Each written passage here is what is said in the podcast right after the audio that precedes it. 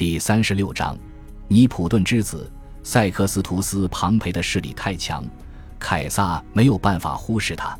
到前四十二年时，瑟克斯图斯已控制了西西里岛，后来又占领了萨丁岛和科西嘉岛。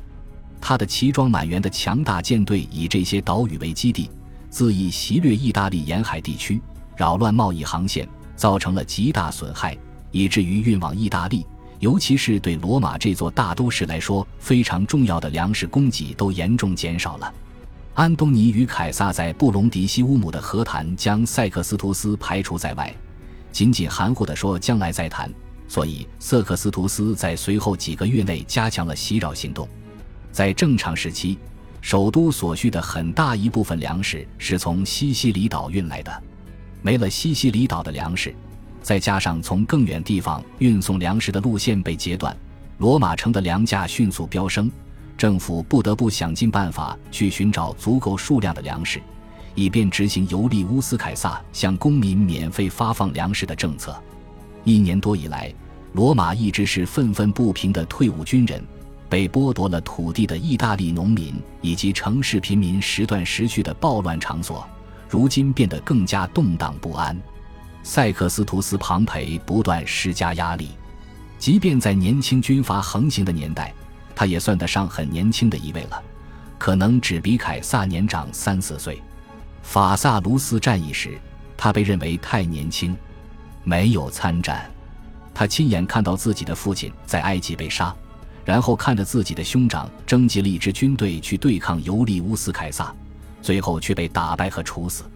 瑟克斯图斯留着一条性命，在西班牙发动了一场新的叛乱。家族的人脉和他自己的领袖魅力很快为他赢得了成功。他的部下掳掠或建造船只，在地中海西部越来越大的范围内发动袭击。前四十三年春季，西塞罗说服元老院将塞克斯图斯夺得的权力合法化，仅仅因为他是伟大的庞培的儿子。塞克斯图斯便被正式任命为舰队及沿海地区长官。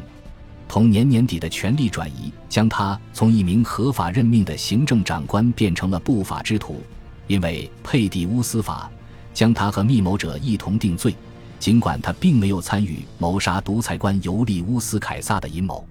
瑟克斯图斯和解放者虽然都敌视三头同盟，但互相之间并没有积极的合作。此外，卡西乌斯和布鲁图斯可能都不会喜欢一个自称继承其父亲权力的人。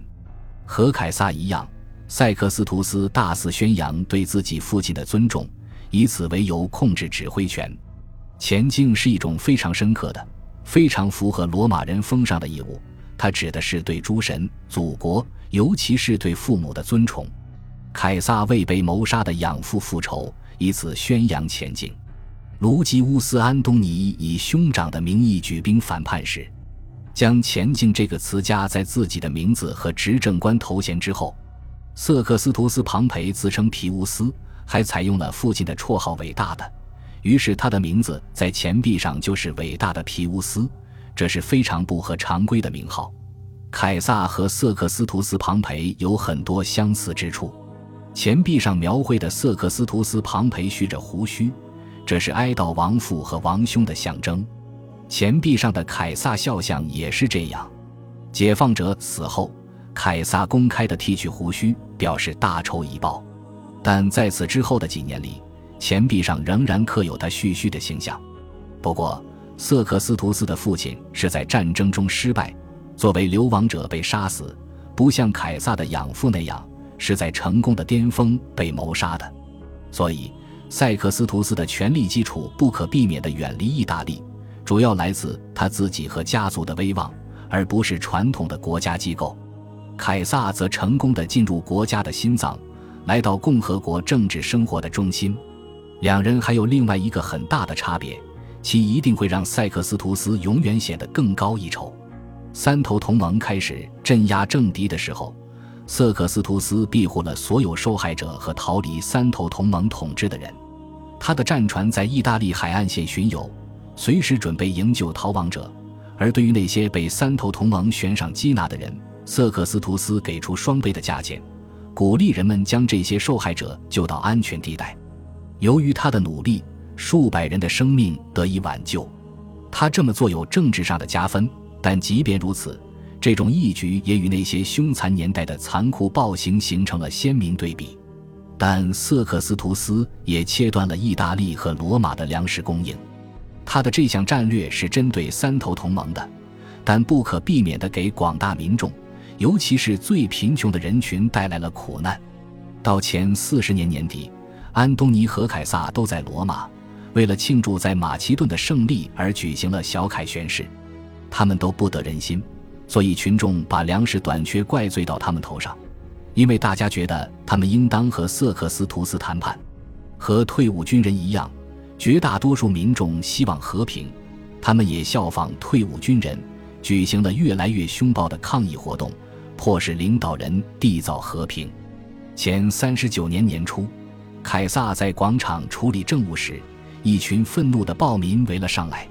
有人动用了投射武器。他身边的一小群侍卫花了很大力气，才保护住自己的领袖。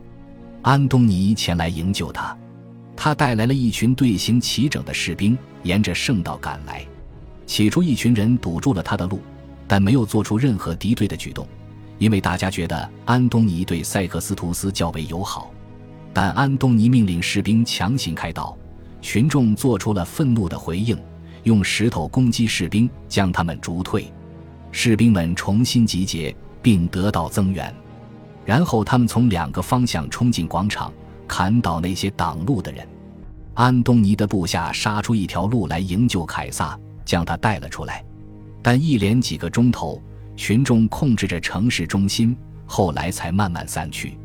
安东尼和凯撒去找瑟克斯图斯的母亲和其他人，并通过这些关系在春季开始谈判。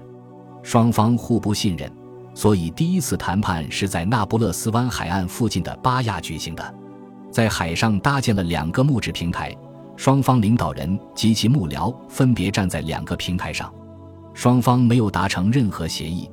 但当年夏季又在附近的米西努姆角继续商谈，这一次取得了一定的成果。瑟克斯图斯将获得指挥军队的合法权利，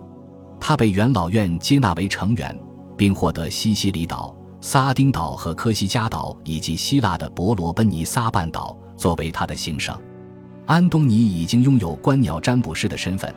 于是亲自监督了塞克斯图斯被这个祭司团接纳的仪式。伟大的庞培的儿子将在前三十三年的选举中当选为执政官。米西努姆条约结束了意大利被封锁的局面，但瑟克斯图斯得到的利益有限，因为实际上条约仅仅是认可了现状。他坚持要求三头同盟赦免所有被镇压的人和其他被迫流亡的人，并允许这些人返回意大利，并收回他们被没收的财产的四分之一。只有谋杀尤利乌斯·凯撒的仍然在世的凶手和其他一小群人被排除在此次大赦之外。